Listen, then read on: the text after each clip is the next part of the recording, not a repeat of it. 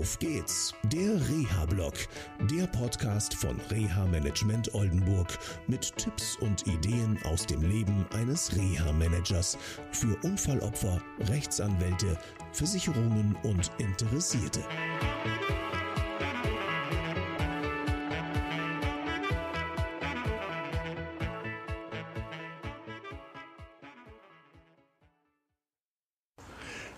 Hallo zu einer neuen Sendung von Auf geht's, der Reha-Blog. Heute geht's um das psychologische Integrationscoaching. Ja, ihr habt gehört, sowas gibt es. Psychologen kennt ihr aus der Gestaltungstherapie, Verhaltenstherapie, Paartherapie, Familientherapie, Traumatherapie. Und es gibt unheimlich viele psychologische Therapievarianten.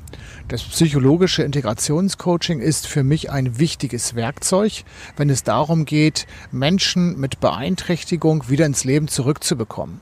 Gerade dann, wenn sie aktuelle Probleme haben. Also im psychologischen Integrationscoaching geht es um lösungsorientierte, aktuelle Strategien, die letztendlich helfen, das zu lösen, was gerade die oder den Klienten oder Klienten plagt. Dazu habe ich auch einen Netzwerkpartner mit Nils Gehen von Psykonzept, der das Ganze mit mir schon seit vielen Jahren macht. Das heißt, wenn ich sage mit mir, ist es so, dass er das natürlich macht und wir führen immer gemeinsam die Erstgespräche, um das näher zu erläutern.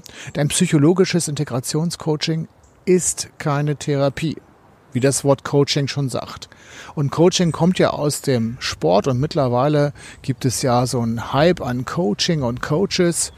Und ähm, wir machen das schon zusammen viele, viele Jahre. Da war der Begriff Coaching noch gar nicht so in aller Munde. Und es geht immer darum, sich um die Stärken von Betroffenen zu kümmern und diese auch wirklich zu unterstützen. Und das, was zurzeit nicht so gut läuft, vielleicht etwas in den Hintergrund treten zu lassen oder ein anderes, eine andere Sicht, sagen wir mal, dazu zu erreichen. Das war's erstmal von mir. Ich wünsche euch noch eine schöne Zeit. Bis zum nächsten Mal. Tschüss. Das war eine Folge von Auf geht's, der Reha-Blog.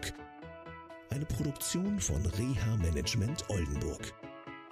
Weitere Informationen über uns finden Sie im Internet unter www.der-rehablog.de.